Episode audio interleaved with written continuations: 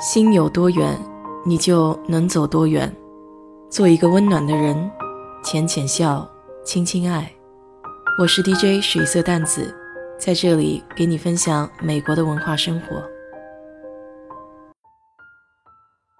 昨晚一夜没睡好，又打雷又闪电，雨还一直下。休斯顿每年都有这么几个礼拜是这样，由于雨水过多，很容易淹水。二零一七年的哈维飓风来的就很突然，本来有预警，但是飓风没有出现，大家就都以为不会经过休斯顿了。结果第二天他杀了个回马枪，搞得很多人措手不及。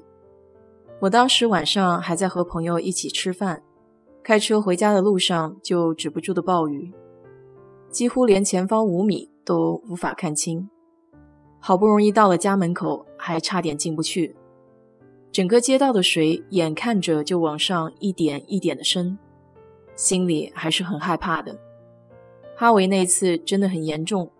休斯顿离海岸不远，所以整体海拔不是很高，只有三十二米。遇见这种强降雨，大半个城都淹了。有的人家里整个两层楼的房子都在水下，只能在屋顶上等救援。我也是第一次见这种场面，都不知道该怎么应对。我家的房子属于泄洪区，当时设计的时候，为了防止被淹，就建在了斜坡上。每天我就坐在二楼楼梯走道，正好可以看到门口街道的位置，一直盯着那个水位。家门口的消防栓，还有邻居停在街道上的红色丰田小轿车，慢慢的就看不见了。还好，当时我爸妈正好在身边，过去上山下乡的经验这时候派上了用场。他俩倒是一点儿都不慌张，从后院挖了土装到家里的塑料袋里，然后把车库门口堆出了一道防洪坝。不过最终水位也只到了停在斜坡上的车轮四分之一处。接下来就是漫长的居家生活，等待门口的水位下降。由于降水量已经超过了蓄水池的容积，所以水根本无法排出。第一二天的时候，那水还是清澈见底的。到了后面几天，水就一天天变黄。邻居家有些人坐着救援队的船出去了，因为家里的储备不足，已经断粮了。不幸中的万幸就是没有停水停电，还有网络，所以我就全当是在家度假了。来美国之前，洪水这类的事件都是在电视新闻上，觉得离我非常遥远的内容。到了美国，真切的体验了一下，果然惊心动魄。我很惊诧的是，如此发达的一个国度，为何这排水系统竟然跟不上？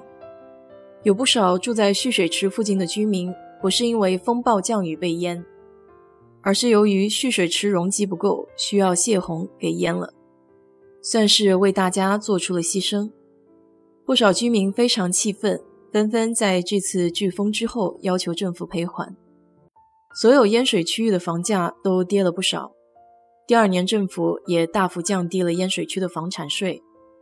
淹水很麻烦，但是淹水过后的一大堆清理工作就更是让人头疼。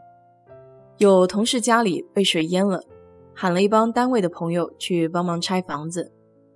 因为美国的房屋都是木板的，如果不拆除表面，就会长霉，那个时候就更不好处理了。当时天气特别闷热，还得戴着口罩去拆地砖，没有一会儿就汗流浃背了。在这次飓风中，本地有很多华人，也特别的热心，互相帮助，有卡车有船的都开车开船，到处接济那些受困的朋友。不得不说，患难见真情，这才是实实在在值得宣扬的好品质。这次飓风给休斯顿和德州南部造成了一千二百五十亿美元的经济损失，算是美国历史上降雨最强的一次风暴了。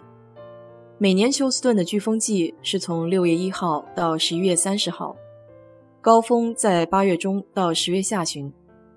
官方消息说，今年的飓风还会相当活跃。飓风一般分为五个级别，严重程度由低到高。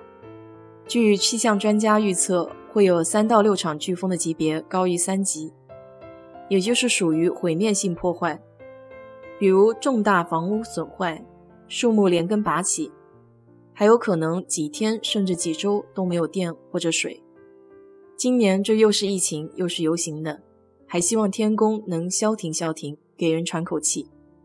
好了，今天就给你聊这么多。如果你对这期节目感兴趣的话，欢迎在我的评论区留言，谢谢。